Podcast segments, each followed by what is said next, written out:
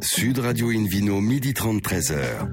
Alain Marty. Bonjour à toutes et à tous, ravi de vous retrouver à bord de Invino Sud Radio. Je rappelle que vous pouvez nous écouter depuis la boutique Nicolas au 3 quai Rive-Neuve à Marseille sur 95.1. Retrouvez toutes nos actualités sur le compte Facebook et Instagram Invino Sud Radio. Aujourd'hui un menu qui prêche comme d'habitude la consommation modérée et responsable avec euh, tout à l'heure Yvan Cassard, compositeur et pianiste français, mais aussi grand amateur de vin qui nous fera partager ses coups de cœur côté Bacchus et le Vino Quiz pour gagner deux places pour le WST le premier salon mondial de l'œnotourisme et des spiritueux qui va se dérouler du 12 au 14 mars 2023 à Reims et gagner également 6 verres macarons fascination de la marque Chef et Sommelier en jouant sur Invino Radio.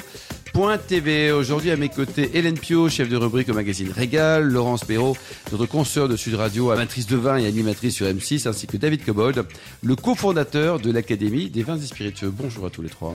Bonjour. Bonjour. Alors pour bien commencer cette émission, Invino Sud Radio a le plaisir d'accueillir Philippe Levaux, qui est le directeur général délégué de Cordier by in vivo, pas in vino, in vivo. Bonjour Philippe.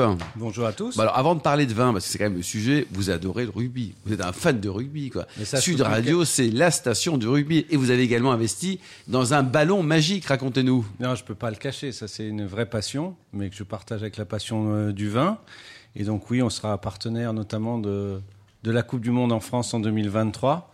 Ce sera une Coupe du Monde euh, dite euh, de découverte des terroirs et on aura la chance bah, de faire découvrir région par région, euh, stade par stade, euh, bah, le savoir-faire de nos vignerons. Et d'ailleurs, euh, les caves coopératives vous saluent tous. Oh là là, c'est génial. Alors racontez-nous, avant d'arriver dans le vin, c'était dans l'année 2018, vous faisiez quoi exactement? Oh, J'ai commis plein de choses, mais notamment dans tout ce qui était relatif à la sécurité des aliments. Et puis j'ai une petite passion pour le ballon que j'assume aujourd'hui et que j'assouvis au travers de la marque Birudby que j'ai racheté pour que on puisse voir euh, de beaux matchs de rugby. Vous savez, on dit un euh, ballon français, monsieur. Un ballon français. Attention. Hein. Donc on dit les règles nous opposent et le ballon nous unit. C'est joli, non? Oh que c'est beau, Hélène Pio, ça, ça vous plaît, non? Ah, Si un garçon vous dit ça, vous tombez sous son charme, non? Ah bah forcément. Et alors c'est vous, Laurence aussi. Ah, bah, si en plus ils sont 13 ou 15 et en short, alors là, je ne réponds plus de rien. Et voir, et voir à 7. Car il y a aussi le rugby à 7. Ouais, mais... Enfin, commencer par un 7. Voilà. C'est ça. Mais alors, de 5 à 7 ou de. Pardon. Bon, on, y va, là, Hélène euh, On était là pour parler de vin, Laurence, il me semble. Hein. Je, je réfléchis, mais c'était ça l'idée, non? C'est comme le bonheur, il n'y a pas d'heure. C'est vrai. C'est pas mal, c'est bien répandu. Ça. Alors, euh, Cordier par by in vivo. Je vais essayer de me reconcentrer, ça va pas être facile. Hein. Donc, euh, effectivement, euh, un, un, très très grand groupe français, euh, le troisième de, de, la filière vin française. Vous êtes essentiellement dans, sur la moitié sud de la France. Bon, ça va avec le rugby. Et puis, bah, effectivement, un, un, un incontournable dans, dans, dans, la production française, avec des activités très variées, à la fois en vrac, en marque de distributeur. Et puis, euh, et puis de très beaux projets euh, à l'international, euh, des partenariats avec les USA. Il y a plein de choses qui sont qui sont prévues chez vous en Italie, l'Argentine. Exactement. on a aussi des projets sur le Japon. Donc, mais c'est que des pays de rugby, ça. Italie, Argentine, Japon. Facilite. Je voudrais pas dire, mais un petit mot peut-être sur le groupe en lui-même. Oui, oui. Donc le groupe, c'est en fait une empreinte sur plusieurs territoires viticoles, hein, le, le, Bordelais, le Languedoc. On va jusqu'au Beaujolais. On a aussi des projets euh, pour remonter un peu plus au, nord de la Loire, mais c'est vrai que principalement pour l'instant, c'est ces territoires-là, donc euh, là aussi où le monde coopératif et des caves coopératives s'est beaucoup développé. Euh, puisque je vous rappelle que 60% de la production française passe à un moment ou un, autre au travers de ces caves coopératives. C'est vrai ça, on, l'oublie trop souvent. Hein. Oui, on l'oublie trop souvent mm. parce que vous regarderez avec précision ce qui se passe en Champagne à l'heure actuelle.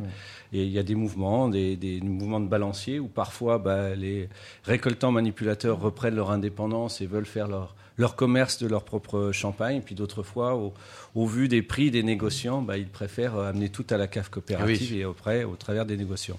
Mais en ce qui nous concerne, c'est ça, c'est cette empreinte-là. Et puis, euh, bah oui, beaucoup de projets pour la filière euh, française, donc la développer à l'export. Mais ça passe aussi avec des partenariats, euh, comme vous l'avez évoqué, comme avec Fecovita en Argentine, qui est un autre groupe coopératif argentin. Beaucoup de Malbec là-bas, et on travaille ensemble aux États-Unis. On partage les mêmes bureaux, les mêmes distributeurs. David Cobol, un petit mot peut-être sur l'Argentine côté Bacchus. Il n'y a pas que du rugby. Hein. Il n'y a pas que du rugby, il y a beaucoup de vin, il y a beaucoup de asados également. Enfin, l'Argentine est, connue pour beaucoup de choses. Mais pourquoi le Malbec est arrivé là? C'est une affaire assez curieuse. Au fait, il y a eu une énorme émigration de vignerons du, du sud-ouest de la France vers les pays d'Amérique latine à cause du provoqué par les phylloxéra notamment. Parce qu'il ne faut pas oublier cette catastrophe qui a ruiné euh, des milliers de vignerons. Donc certains ont, ont arrivé, sont arrivés à partir avec leurs pieds et des gens du sud-ouest, donc Cahors notamment, Leurs pieds mais de- aussi de Bordeaux, sont partis avec des pieds de vigne en Argentine. Il y a aussi la plus grande plantation de Tanat en Uruguay et la plus grande collection de Carmener, cépage qui a quasiment disparu du Bordelais, au Chili. Donc il y a une filière sud-ouest euh, Amérique du Sud qui est assez logique euh, et, et de longue durée.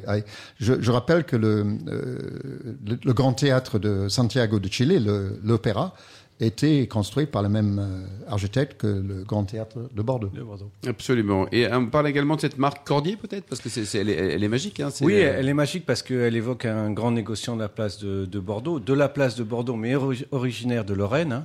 Euh, donc, euh, il n'était Et il pas. a Mirabel, c'est ça? Voilà, et puis bah, il a développé ses activités au travers du négoce. Il était assez inspiré, hein, un des premiers exportateurs et avoir pris son bâton de pèlerin pour aller aux États-Unis. Puis après, bah, sur sa fortune de négociant, il a investi dans un certain nombre de, de propriétés, à l'époque, Talbot, Gruau-Larose et bien d'autres. Et euh, c'est arrivé dans le giron euh, d'Invivo euh, en 2015. Et on a souhaité garder ce nom pour l'identité globale du groupe et de nos activités vins. Donc maintenant, c'est Cordier qui signe un certain nombre de, de, de- de vins et de marques euh, qui, euh, que l'on exporte. Mais voilà, c'est un, un véritable nom et c'est un drapeau commun. Ou comme je dirais chez moi, c'est un maillot commun. Eh oui, Eh oui, ça c'est. Et on parle un petit peu de marques. Hein. Vous avez connu beaucoup de marques avant d'arriver dans le Et, vin, quoi. et le maillot, ça maille. Et le maillot, ça maille. oui, Ça voilà. fait le maillon, Et surtout. Voilà. Ça fait aussi Le le maillon fait l'union. c'est très bien, David. continuer. On va continuer. Est-ce que c'est vraiment un facteur clé de succès, y compris dans ce domaine du vin, d'avoir une marque forte, mon cher Philippe? Nous, on y croit fortement parce que justement, on est là pour euh, agréger ces fameux territoires qui sont euh, maillés par des caves qui ont une empreinte territoriale. La problématique d'une cave coopérative, c'est que son, son objet, c'est de faciliter le développement du vin de la région euh, euh, idoine qui correspond euh, à, à la coopérative. Quand on est à notre niveau un véhicule de l'Union, pour nous, c'est de développer l'ensemble des territoires en bâtissant une liste de, de vins D'accord euh, et, là, on a de la diversité. Et au travers de cette diversité, on est capable aussi d'amener des phénomènes de marque, de marketing, comme font de très grands négociants euh, déjà. Donc chez nous, c'est par exemple une marque comme Café de Paris. Elle est intemporelle, elle ne peut pas dire son origine à part qu'elle a cette signature très lifestyle euh, parisien. Pour autant, elle est produite à Bordeaux, sachez-le, dans, dans une usine que nous avons repris à Pernod Ricard. On a une marque comme Mythique, qui est une marque historique du Languedoc, euh, qui, qui a eu, euh, euh, au- à l'époque de, de Vinadius, mais des développements énormes, plus de, de 10 millions de bouteilles aux États-Unis. Donc c'est tout ça qu'on fait revivre. Moi, je crois beaucoup au pouvoir de la beau, marque ça. quand elle est un trait d'union sur des Un territoires. commentaire sur les syndicats dans les coopératives du sud de la France? Non, pas de commentaire. Non, pas de commentaire. Pas de commentaire. c'est Chacun sa vie, quoi. Euh, bah oui, on vit ensemble. Oui, c'est très bien ça. Hélène, vous, Vous, a- aussi. vous ouvrez aussi euh, le, le portefeuille à des marques sans alcool.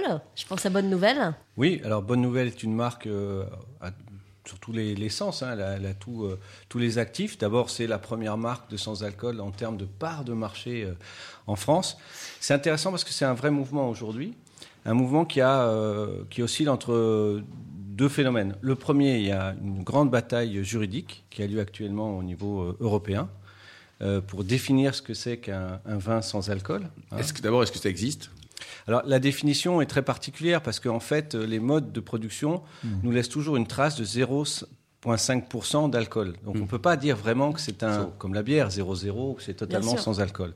Donc euh, le législateur est en train de proposer une, une définition de partiellement désalcoolisé. Ce qui est très, vous voyez, c'est c'est très sexy quand même. Absolument. C'est super. Ça s'exporte bien comme terme. Voilà. c'est ça, ouais. Et puis on a, on a des opérateurs qui, eux, on se sont dit, ben, on va partir des mous et puis on va créer un, un- un liquide sans alcool. Mais nous, nous disons que ça n'est pas un vin. parce oui, qu'il n'y a pas ça. eu des Ça phénomènes. s'appelle de- un jus de fruits. Voilà.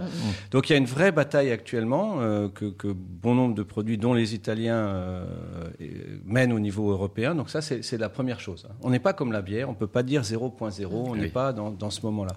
Et la deuxième chose, c'est qu'il y a une vraie demande consommateur.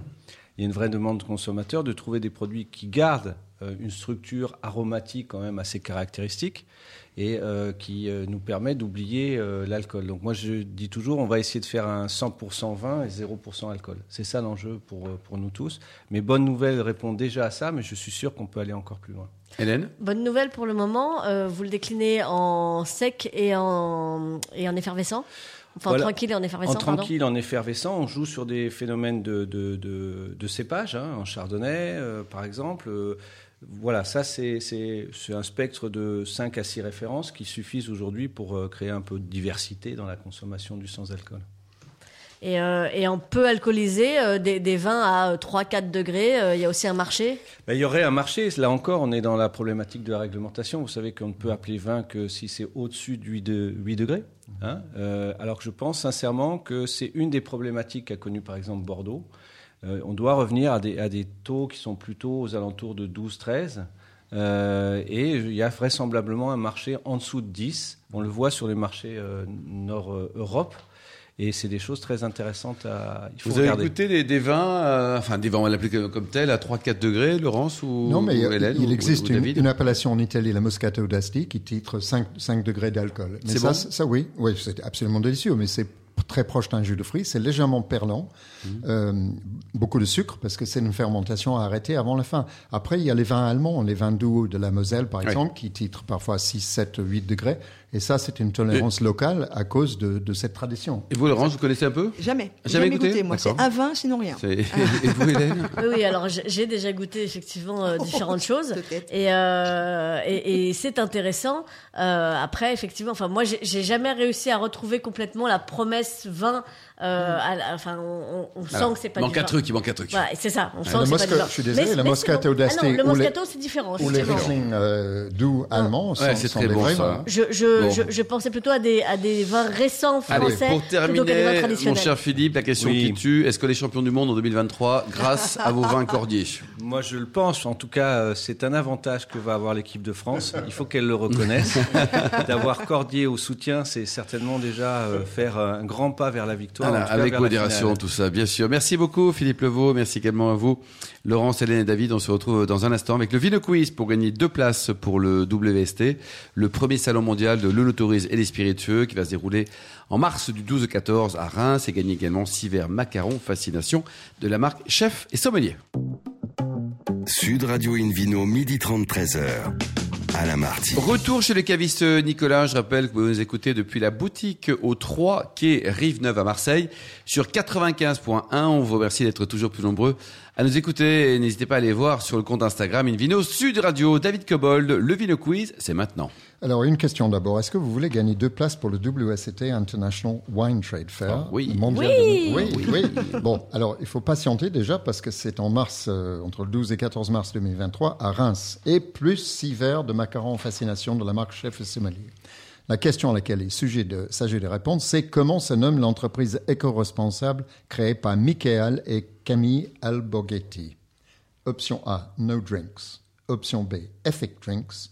Option C, Summer Drinks, c'est très anglais tout ça. Absolument. Oui, donc vous répondez alors, la bien. réponse c'est quoi? Ah ben non, faut pas donner euh, la Non, réponse. non, mais ben non, vous allez ouais, sur le site tout de suite, le site Invino Radio toutattaché.tv, rubrique Vino Quiz, et le gagnant sera tiré au sort parmi les bonnes réponses. Merci David Cobold. Une vidéo sur Radio a le grand plaisir de retrouver Laurence Perrault pour le concept Un vin, une émotion, avec un nouvel invité, Yvan Cassard, compositeur et pianiste français. Bonjour Yvan, bonjour Laurence. Bonjour, bonjour Yvan. Bonjour. Alors on va pas se retrouver aujourd'hui pour parler musique, mais euh, je vais juste vous poser une question Yvan. Le dernier vin qui vous a déclenché une belle émotion?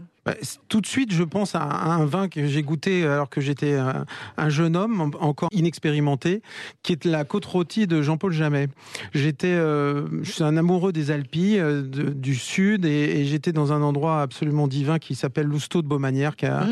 euh, qui, voilà, qui a un hôtel-restaurant incroyable, avec toute cette vue sur les oliviers. Et le, le- ça a été un de mes grands chocs parce que j'étais plus euh, finalement quand on commence sa vie, on aime les Bordeaux, on, on va au plus simple, euh, et puis on, après on va en Bourgogne, et puis on connaît mal tous ces vins du, du sud. Enfin moi je connaissais mal. J'étais euh, avec ce sommelier qui est devenu un ami 20 ans plus tard, et je me rappelle de cette sensation absolument inouïe quand j'ai goûté la première gorgée de ce vin qui est tout en épices, en menthol, en fraîcheur, et avec les olives euh, qui sont dans la bouche et qui sont devant vous. Enfin, c'est vraiment, c'était c'était incroyable. J'étais avec mon amoureuse et euh, ce jour-là, c'est un, un nouveau monde qui s'est ouvert à moi. Et, euh, c'est inoubliable. Un domaine jamais hein, qui est situé à Ampuy, on est dans les Côtes du Rhône, un domaine qui est assez reconnu. Si vous ne le connaissez pas, faut le boire parce que c'est un vin qui euh, a cette chaleur d'une émotion forte comme comme de l'amour en fait, avec la syrah qui le compose. C'est ça, ça. Il, vous emporte. C'est un, un- un vin qui vous cajole. Et souvent, on dit les, les, les vins du Sud, euh, on a une, image, voilà, avec le soleil, ils vont être forts, ils vont être puissants, ils vont être tanniques. Mais là, pas du tout.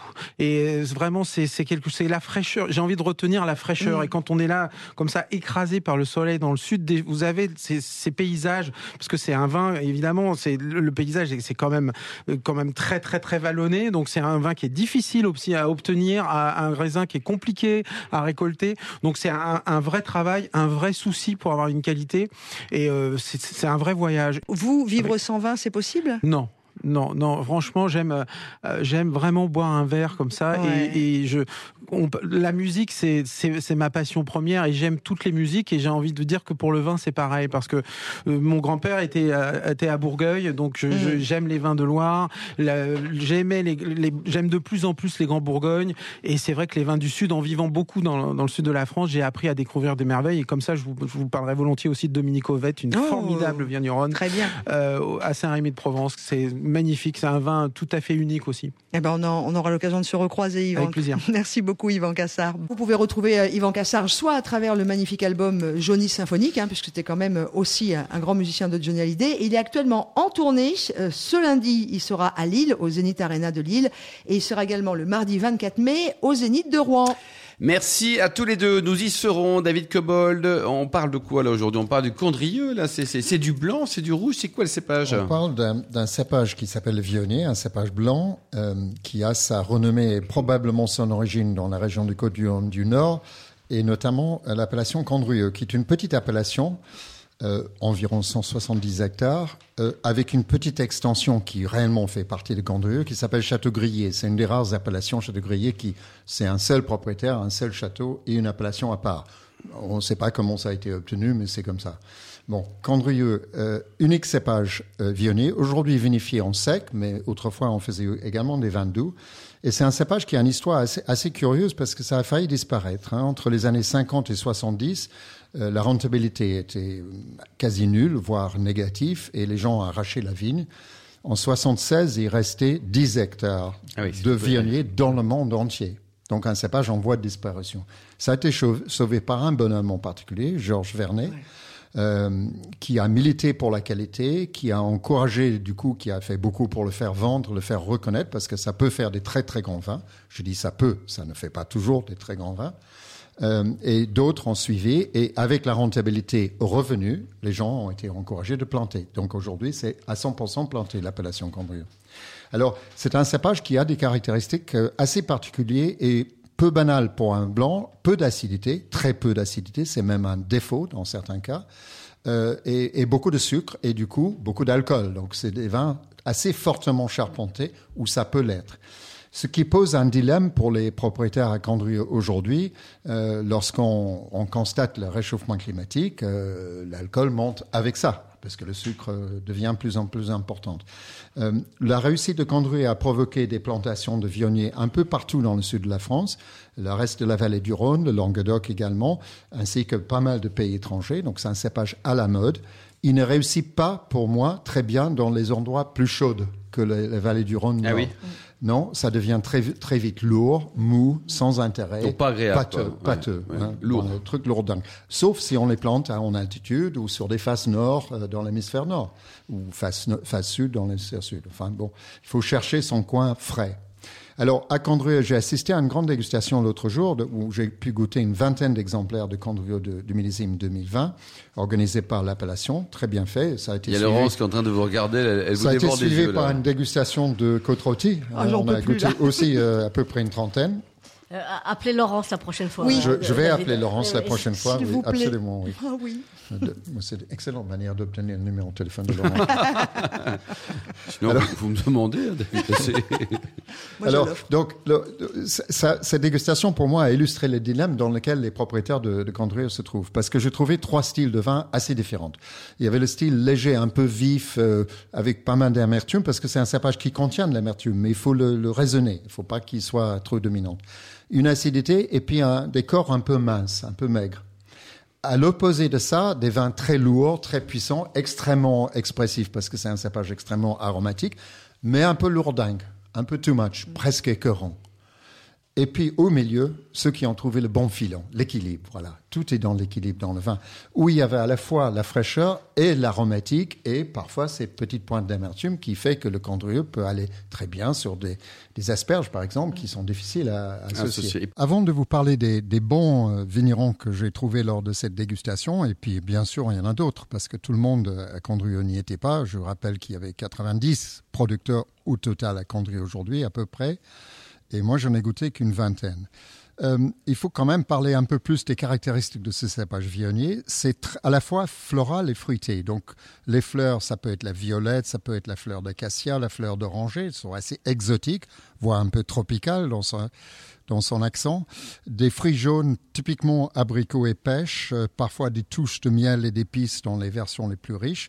Voilà, donc cette caractère extrêmement expansif, extrêmement euh, expressif, a rendu le Viognier extrêmement populaire. Ça a impliqué son expansion vers les coins du sud de la vallée du Rhône et dans le Languedoc, mais aussi dans d'autres pays. Je nomme par exemple l'Afrique du Sud, l'Argentine, l'Australie, la Bulgarie, euh, des parties de la Californie et de l'Oregon euh, aux États-Unis sur la côte ouest, le Chili, la Croatie, l'Italie et la Suisse.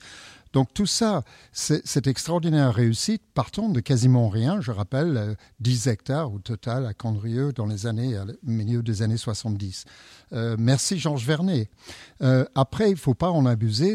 Comme je le disais, il faut le planter dans des coins un peu frais pour un climat chaud. C'est-à-dire que c'est un mix assez complexe entre la chaleur nécessaire pour arriver à maturité, mais pas trop pour détruire le peu d'acidité que ce cépage contient.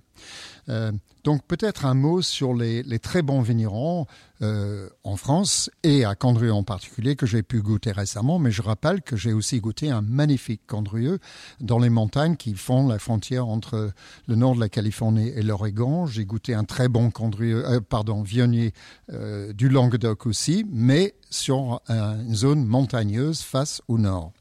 Alors, ce que j'ai particulièrement aimé, qui ont trouvé ce point d'équilibre entre richesse et absence de mollesse et donc vivacité, domaine de Bonserine, le domaine Châtaignier, le domaine Cuiron, c'était leur, leur cuvée qui s'appelle Verlieu. Je rappelle que Cuiron est régulièrement très bon dans cette appellation, comme dans d'autres des, des Côtes-du-Rhône du Nord. Domaine Duclos, la cuvée s'appelle Les Cahiers. Domaine Farge, Grain d'émotion, effectivement, c'était une émotion. Domaine Augier, la cuvée s'appelle La Combe de Maleval. Et domaine Pierre-Jean Villard, je dirais que les plus fins de tout cela, c'était peut-être Cuiron et Pierre-Jean Villard. Euh, après, bien sûr, il y a d'autres bons producteurs. On pense à Pierre Guerriard, on pense à, plein d'autres gens euh, qui peuvent réussir dans une année, voire dans tous les années, parce qu'ils sont des vignerons très consciencieux. Donc, en résumé, c'est un cépage qu'il faut bien choisir. Il suffit pas de dire Viognier et tout est bon. D'ailleurs, on peut jamais dire ça d'aucun cépage, ni d'aucune appellation. Mais c'est un cépage qui a une caractéristique très très particulière, qui peut se boire seul à l'apéritif, qui peut se boire avec des, des relativement riches. Attention quand même à ne pas choisir des exemples trop molles, manquant de fraîcheur et, et ayant un peu trop d'alcool. Bon, super. Merci Mais beaucoup, il y a- David. hein. Il y a de très grands vins. Ouais, à des pépites, quoi. Merci beaucoup, David Vous nous en Cobold. avez ramené Eh oui, bien sûr, c'est pour tout à l'heure. Merci également Yvan Cassard, Philippe Levaux, Laurence Perrault, ainsi que les millions d'amateurs de vin qui nous écoutent. Chaque week-end, un clin d'œil à Justine qui a préparé cette émission, ainsi qu'à Sébastien pour la partie technique. Fin de ce numéro d'Invino Sud Radio. Pour en savoir plus, rendez-vous sur le site sudradio.fr, invinoradio.tv, la page Facebook le compte Instagram Invino Sud Radio. On se retrouve samedi prochain à 13h30 précise pour un nouveau numéro chez Nicolas Le Caviste qui a été fondé en 1822. D'ici là, excellent week-end. Restez fidèles à Sud Radio. Encouragez tous les vignerons français et surtout respectez la plus grande démodération.